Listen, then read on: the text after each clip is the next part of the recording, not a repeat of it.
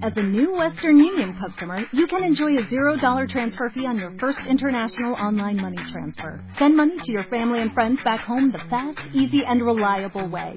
Visit westernunion.com or download our app today to get started, and your first transfer fee is on us. FX gains apply, not available for credit cards and transfers to Cuba. Services offered by Western Union Financial Services Inc. and MLS 906983 or Western Union International Services LLC and MLS 906985.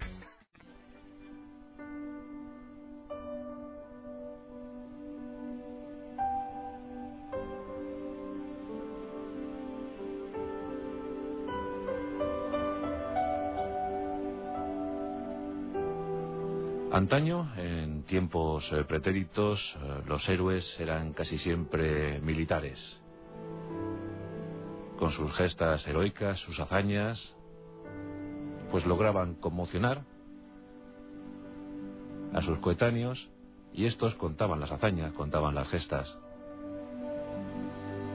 Luego llegó la ciencia, llegó la literatura y los héroes fueron eh, transformándose Escondían las espadas para tomar las plumas o los microscopios. Ese es el discurrir de la, de la humanidad. En el siglo XX ya apenas quedaban héroes. Pero el espíritu de, de ellos anidó en los comunicadores. Y ya no solamente hablábamos eh, de grandes eh, científicos, de grandes literatos, de grandes militares, sino también de grandes comunicadores que sabían inculcar en sus eh, oyentes, en sus lectores, en sus televidentes, pues determinados valores que nos hacían soñar, que nos hacían eh, anhelar, que nos hacían discurrir sobre el acontecer de la raza humana. La televisión nos ofreció una era de grandes divulgadores, Aquí recordamos siempre a Carl Sagan. Y en España, pues surgió la edad de oro para la televisión pública española. Esos pioneros como Miguel de la Cuadra Salcedo, como Manuel Leguineche, como Chicho Ibáñez Serrador. Y cómo no, el gran Fernando Jiménez del Oso, porque gracias a él millones de jóvenes se ilusionaron por saber más, quisieron aprender más, descubrir los grandes enigmas que habían acompañado a la humanidad durante tantos y tantos milenios. Fernando era un científico ortodoxo en cuanto a su formación académica, pero tremendamente hereje, tremendamente heterodoxo en cuanto a sus intuiciones, sus inquietudes. Él quería saber siempre más, se preguntaba siempre el porqué de las cosas. Y eso le condujo a la divulgación, la divulgación de grandes disciplinas. Y nada le era ajeno, por todo se interesó. Hoy en nuestros pasajes de la historia rendimos homenaje, rendimos tributo al gran Fernando Jiménez del Oso. Nació un 22 de junio de 1941 en Madrid. Aunque sus tiempos de infancia, sus años felices de, mocedad, los eh, pasó en Collado Villalba.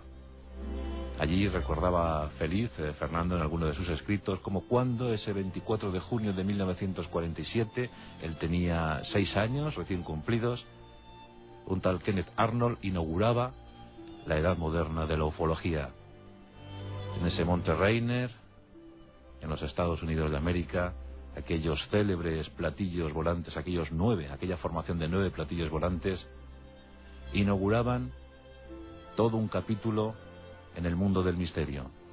Mientras tanto, Fernando Jiménez del Oso jugaba con sus camioncitos, con sus trenes, y miraba las montañas cercanas a Madrid, esa sierra de Guadarrama, con la ilusión del niño que añora llegar lejos, muy lejos.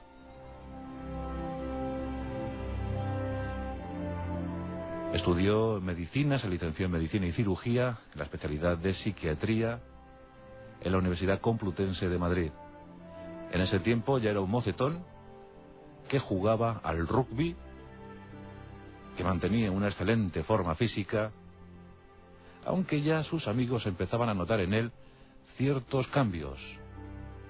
Y es que unas bolsas habían aparecido bajo sus ojos, unas bolsas que le acompañarían para siempre, que serían su rasgo definitorio, su rasgo característico, lo que le acercó, curiosamente, al gran público, la imagen. Y es que sospechamos todos sus amigos que Fernando Jiménez del Oso no era otro sino el conde de Saint Germain. Aquel que gracias al conocimiento de la piedra filosofal había conseguido trascender a los siglos, había logrado la inmortalidad. Fernando permaneció inmutable en su aspecto físico durante todos los años de su vida.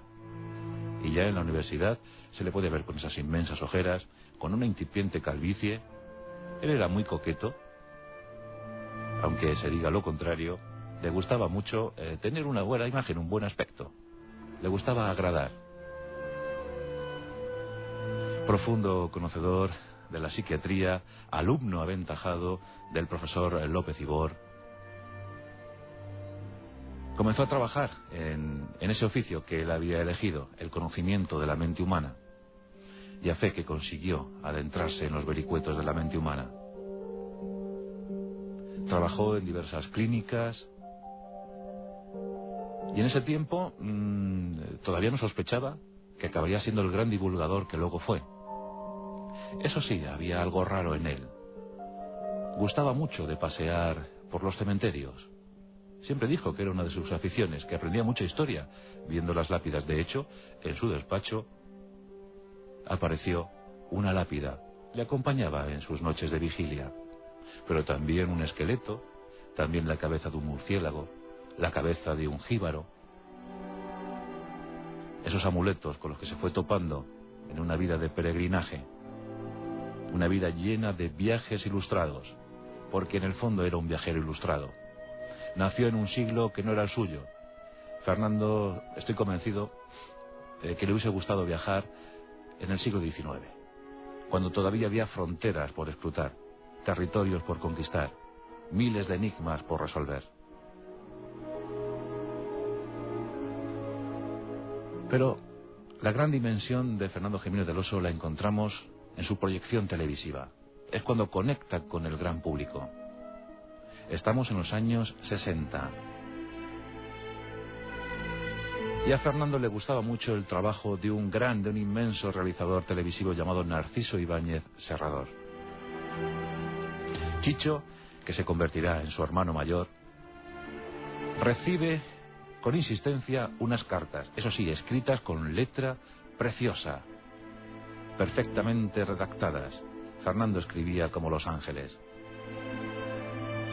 Chicho nos decía en el programa de homenaje que llegó incluso a pensar que, que bueno, que era, bueno, que tenía una tendencia eh, sexual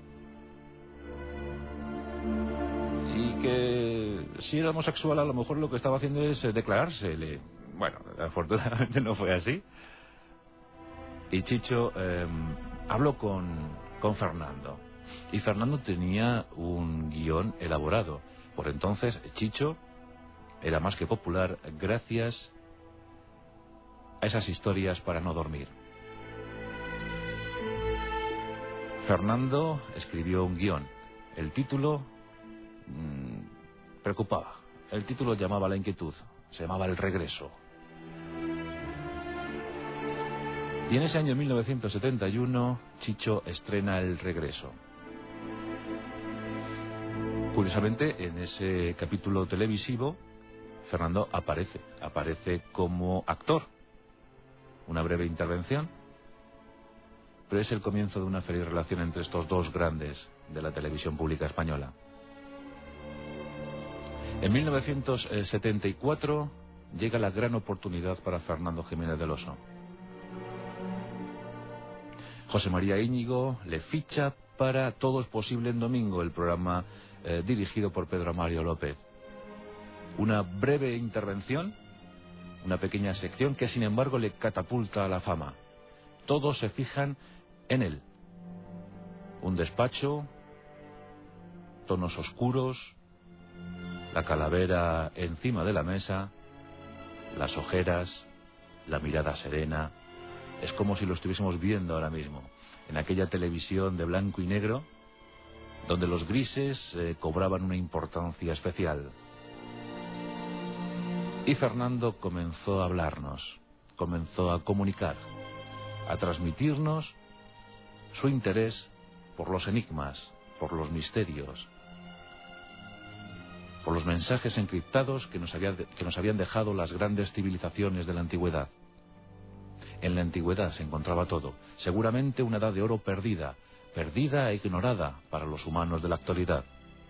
Había que descubrir esos secretos, y Fernando empezó a incitarnos. Inició esos eh, programas eh, que se prolongaron durante siete u ocho meses, pero ya desde entonces sería imparable. Chicho nos ha contado que muy pocos pueden presumir haber estado 14 años seguidos en televisión, sin perder un ápice de interés, sin escatimar el más mínimo magnetismo, y es que Fernando Jiménez del Oso llenaba la pantalla con su imagen. Su voz, profunda, modulada, ensalzada en los momentos determinantes, jamás, jamás había visto una cosa igual en la televisión pública española. Todos querían más y más, todos querían saber más acerca de lo que conocía Fernando Jiménez del Oso. Y así, en 1976, le ofrecen la posibilidad de dirigir, de presentar su propio espacio televisivo. Nacía más allá.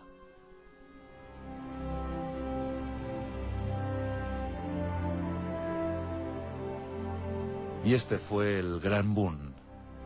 Millones de españoles se reunían en torno al televisor para averiguar qué iba a contar esa semana el doctor Fernando Jiménez del Oso. En ese tiempo estaban otros grandes como él, como Félix Rodríguez de la Fuente, como Miguel de la Cuadra Salcedo. Qué gran momento para la televisión. Los españoles abandonábamos el blanco y negro para eh, sumarnos decididamente al color. Muchos descubrimos el color en la televisión con los mundiales de Argentina. En ese mismo año, Fernando Jiménez del Oso filmaba por primera vez el enigmático país del Nilo. Era la primera vez que Fernando se acercaba a Egipto. Y lo que más le impresionó de todo aquel inmenso conjunto monumental fue, sin duda, la Gran Pirámide. Nadie como él nos narró el enigma de Keops. Las piedras eh, que lograron levantar aquella mole edificada por humanos Egipto fue su gran pasión. Innumerables visitas al reino de los faraones. Sus filmaciones sobre Egipto son únicas. Diferentes contactos. Lo quería saber todo sobre Egipto. Y la verdad es que en sus viajes organizados muchos discípulos aventajados tomaron muy buena nota para el futuro, para sus profesiones. Muchos egiptólogos bebieron por primera vez en las fuentes no del Nilo, sino de Fernando Jiménez del Oso. Apasionaban otras culturas. Y ahí estaba Perú, ahí estaba México. América, era un gran americanista, al igual que Miguel de la Cuadra Salcedo, al igual que Tico Medina, interesados todos, aquellos héroes de la televisión pública española, por América, por acercar las dos orillas.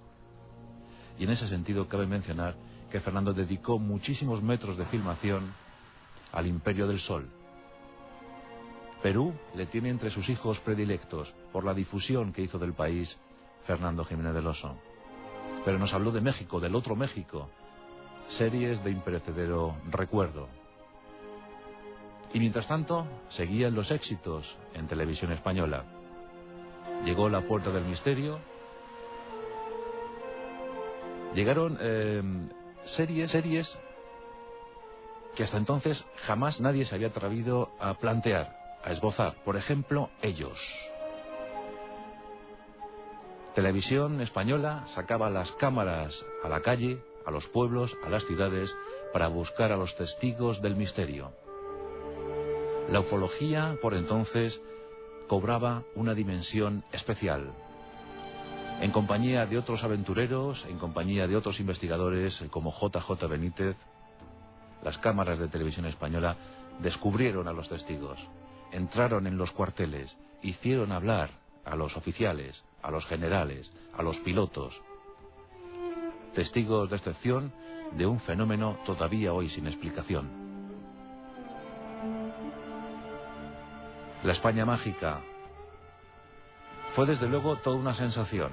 Los periódicos eh, se hacían eco de cualquier actividad planteada por Fernando Jiménez del Oso y su equipo. Cada vez que llegaban a un lugar era motivo de portada, motivo de artículos en los diferentes periódicos de la zona.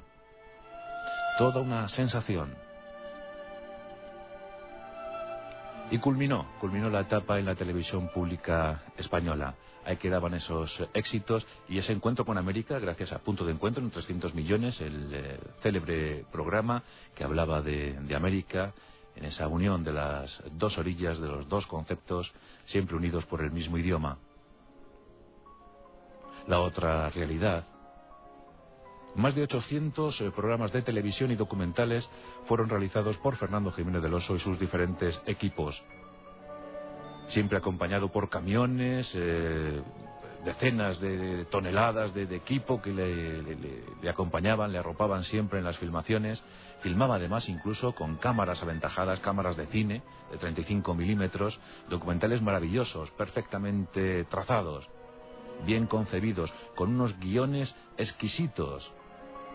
Y todo siempre mejoraba cuando Fernando entraba en acción, cuando Fernando nos contaba las cosas al principio, cuando nos exponía lo que íbamos a ver y las dudas que eso iba a plantear. Siempre invitaba a que fuéramos escépticos, que tuviéramos todas las versiones posibles, que barajáramos cualquier hipótesis. Fernando ofrecía el debate. Fernando huía de la parafernalia huía de la excentricidad. Por eso era único, por eso se convirtió en un icono de la comunicación española.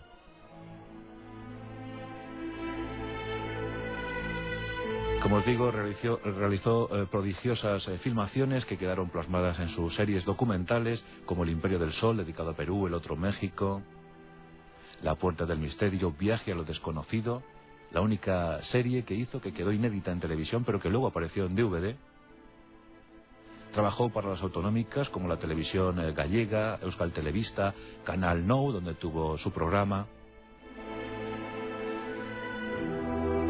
Nos escribió seis libros, media docena de libros, uno de ellos novela, Viracocha, muy difícil de encontrar, pero ahí estaban los emisarios del cosmos, ahí estaban Brujas, las amantes del diablo, escrito compañía de su otro hermano, Joaquín Gómez Burón, también desaparecido. En busca del misterio, su última obra, su último trabajo, donde nos reflejaba sus viajes, sus viajes más interesantes, sus enigmas favoritos. Estuvo en prácticamente todos los continentes, buscó al unicornio en Pakistán, estuvo cerca del enigma ovni en el Cerro Uritorco en Argentina, estuvo en Machu Picchu descubriendo las esencias de los imperios incas, viajó por la yerma zona del silencio mexicana. Descubrió el Valle de las Siete Luminarias. Estuvo en Jerusalén escrutando el fondo, el mundo subterráneo de aquella mítica ciudad legendaria para todas las culturas, una de las ciudades eh, clave, el epicentro del misterio. Anduvo por lo que queda del templo de Jerusalén e intuyó que un tercer templo se podía levantar. Fernando consiguió trasladarnos la emoción por lo desconocido. Nos hizo viajar hacia lo desconocido. Nos dejó eh, tres enciclopedias, cinco colecciones de libros, más de 150 títulos eh, se publicaron bajo su eh, rigurosa supervisión. ¿Quién no se acuerda de aquellas colecciones tan aplaudidas que aparecieron en los kioscos aquella enciclopedia, aquella biblioteca de los temas ocultos. Pero sobre todo a mí me interesa destacar al Fernando humano, aquel que siempre tenía un sabio consejo que ofrecer, una sugerencia, un comentario, al Fernando amante de los cómics, que estuvo leyendo hasta sus últimos días, una curiosidad, uno de los últimos cómics que tuvo Fernando entre sus manos fue una edición ilustrada por Ibáñez, el autor de Mortadelo y Filemón, una edición ilustrada del Quijote.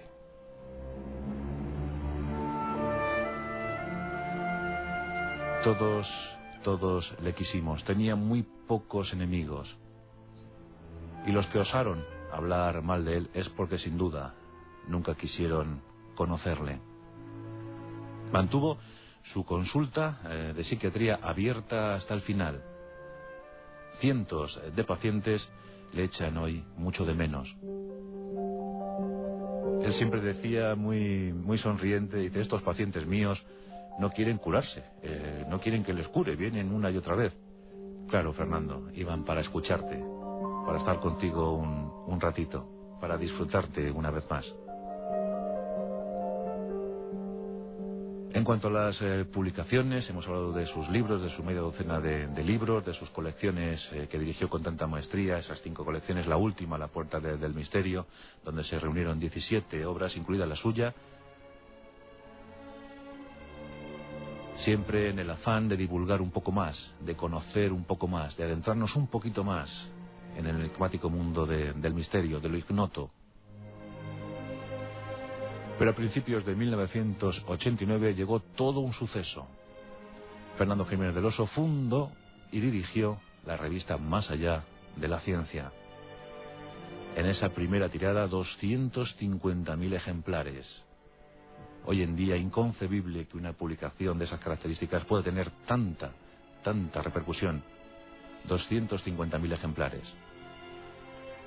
Posteriormente, entre el 92 y el 96, dirigió Espacio y Tiempo, que también tuvo su biblioteca literaria. Y en 1996 llegaba Enigmas, su último reto. Enigmas del hombre y del universo. En compañía de un puñado de jóvenes arriesgados, increíbles como él, discípulos de él, que todo lo aprendieron de él, surgía Enigmas. Y hasta la fecha 113 entregas. Y desde aquí les deseamos lo mejor. Lorenzo, Bruno, David, discípulos de Fernando y que han sabido recoger el legado, el testigo de su maestro. Estaba preparando un ambicioso proyecto cinematográfico porque era, él era un amante del séptimo arte tenía eh, 3.000 películas en, en, su casa, muy fastidiado últimamente porque todo lo que tenía en vídeo se lo tenía que volver a comprar en DVD, pero todas las noches, ante aquella gran pantalla que tenía en el salón de su casa, veía una película, enamorado de la edad de oro del cine, enamorado de John Ford y por supuesto de los grandes clásicos del terror. Nunca faltaba alguna película sobre el hombre lobo, o sobre vampiros, que era otra de sus grandes pasiones, además de Egipto, además de las culturas precolombinas, el vampirismo siempre le subyugó. Siempre le atrajo mucho la figura de Vlad Tepes. Incluso eh, ahondó, investigó en las causas, en las posibles causas médicas eh, del vampirismo, sus leyendas. Es que claro, todo le interesaba. Cómo le gustaban los cómics, cómo le gustaba hacer fotografía en tres dimensiones, cómo le gustaba enamorarse de todo. Era desde luego una especie de champolión, siempre trabajo febril, aunque eh, con la mirada, ya decía, sosegada, tranquila. Fernando Jiménez del Oso fue el epicentro de la divulgación sobre el misterio. Todos giramos en torno a Él, todos supimos más gracias a Él. Este que os habla, lo poco o mucho que sabe sobre estos asuntos, se lo debe a dos figuras, a don Germán de Argumosa y a don Fernando Jiménez del Oso. Y la tercera generación de investigadores creo que también les debe mucho y hacen honor a sus maestros. Fernando se nos fue el pasado 27 de marzo de 2005, en una hora que nunca debió existir. Pero se fue tranquilo, dejando, llenando todo de mensajes más que positivos. Él mismo solicitó a sus médicos que le retiraran la medicación para que pudiera seguir tranquilo por el camino que ya había iniciado hacia la otra orilla. Y murió en paz cogido de la mano de su querida Pilar, cerca de sus hijos Fernando y Pablo. Se fue tranquilo después de haber completado una vida feliz en la que hizo todo lo que quiso hacer. Aunque le quedaban muchas cosas, decíamos antes, esa película, pero que a lo mejor sus amigos procuran que esa película llegue algún día a estrenarse. Sería el gran sueño cumplido para Fernando Jiménez del Oso, el gran amante del cine. En la radio, pues más de 600 espacios realizados siempre como colaborador. Ahí estaban sus colaboraciones eh, pues con Ricardo Fernández Deu, con Julio César Iglesias, con Concha García Campoy, con Andrés Averasturi, Colaboró con, todos sus amigos y, por supuesto, en turno de noche y en La Rosa de los Vientos. Yo eh, quiero muchísimo, siempre querré a, Fernando Generoso por determinados gestos que ha tenido conmigo, con el equipo, siempre amable, siempre entregado, siempre entusiasta. En turno de noche eh, nos visitaba con, frecuencia, abríamos los micrófonos para, que los oyentes le preguntaran todo lo que quisieran. Él eh, nunca rehusó responder una pregunta.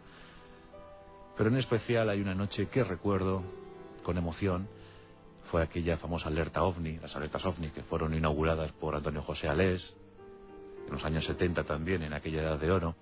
Bueno, pues nosotros en, en 1997, el 5 de julio, nunca se me olvidará, conseguimos crear mucha expectación porque por entonces ya había nacido al gran público el fenómeno Internet y se retransmitió, era la primera vez que una alerta ovni se retransmitía por Internet, tuvimos más de un millón de, seguidores esa, esa noche, eh, es difícil calibrar esto, pero cuando te dicen que en un EGM tienes tantos, pues vale, puedes decir, bueno, hemos tenido suerte, pero cuando ya lo puedes constatar, cuando es tangible que más de un millón de personas siguieron esa alerta ovni, que apareció hasta en los eh, mensajes de la Coca-Cola, que hubo 64, 64 reportajes, artículos en prensa, que hasta el diario Wild alemán nos dedicó la contraportada, 450 eh, grupos organizados, bueno, pues estábamos ahí todos los amigos, muchos, algunos de ellos ya no están entre nosotros, el caso de Antonio Rivera, Emiliano Betancourt eh,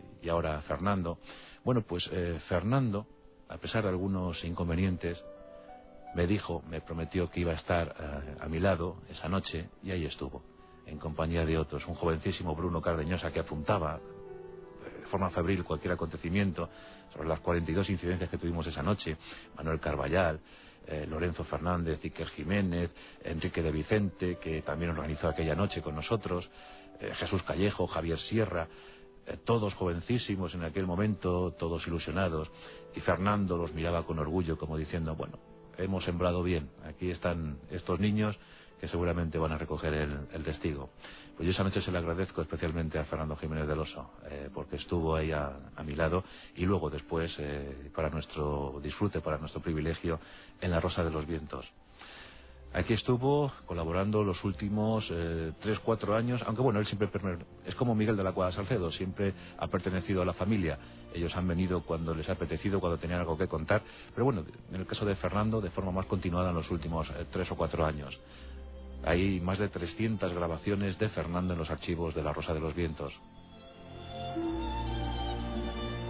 Y aquí nos contó cómo fueron sus viajes, cómo fueron eh, sus anécdotas, cómo quitaba insectos de la superficie de un plato de sopa para, para poder comerlo porque había hambre en Costa Rica, cómo un animal eh, criptozoológico desconocido, como él dijo, le acompañó toda una noche de sudor y fiebre en algún hotel perdido del Pakistán mientras buscaba al unicornio.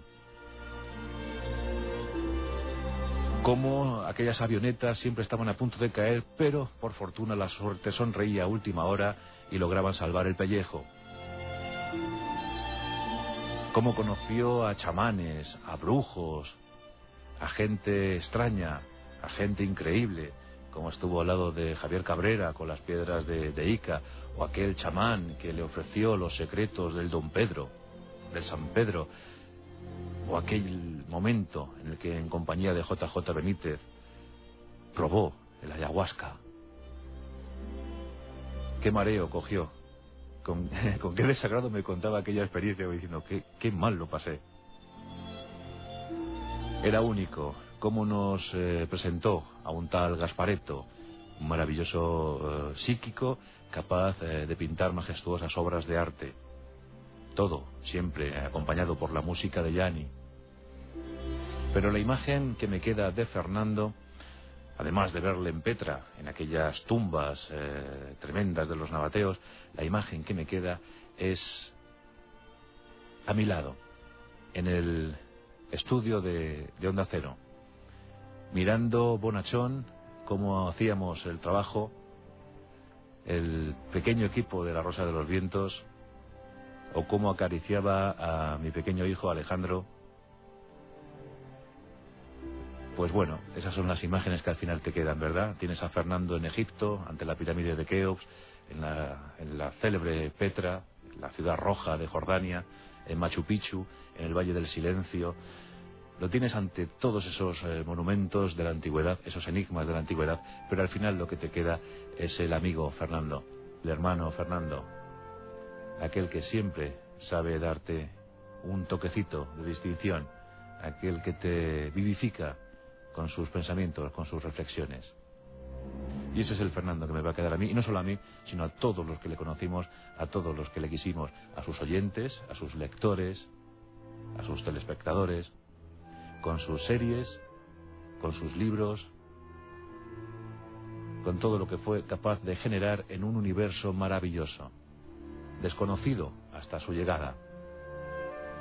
Desde aquí, nuestro homenaje, nuestro sentimiento, nuestro respeto, y a modo de sagas nórdicas, aquellas de las que tanto hablamos, pues te, diré, querido Fernando, que evocaremos tu memoria, que contaremos, contaremos tus hazañas, cerca de la hoguera de la tribu. Esta tribu que ha quedado un tanto desvalida, un tanto huérfana por la pérdida de su druida.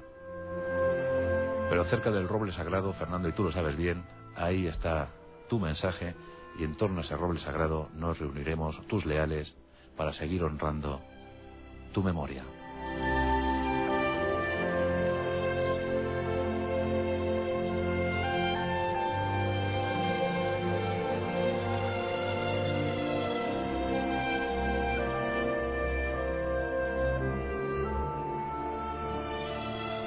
La Rosa de los Vientos, con Juan Antonio Cebrián, en Onda Cero. ¿Te preocupas por tu familia? Entonces, ¿por qué darles solo huevos ordinarios cuando pueden disfrutar de lo mejor? Eggland's Best, los únicos huevos con ese delicioso sabor fresco de granja, además de la mejor nutrición, como 6 veces más vitamina D, 10 veces más vitamina E y 25% menos de grasa saturada que los huevos regulares, además de muchos otros nutrientes importantes. Así que, dales los mejores huevos. Eggland's Best, mejor sabor, mejor nutrición, mejores huevos.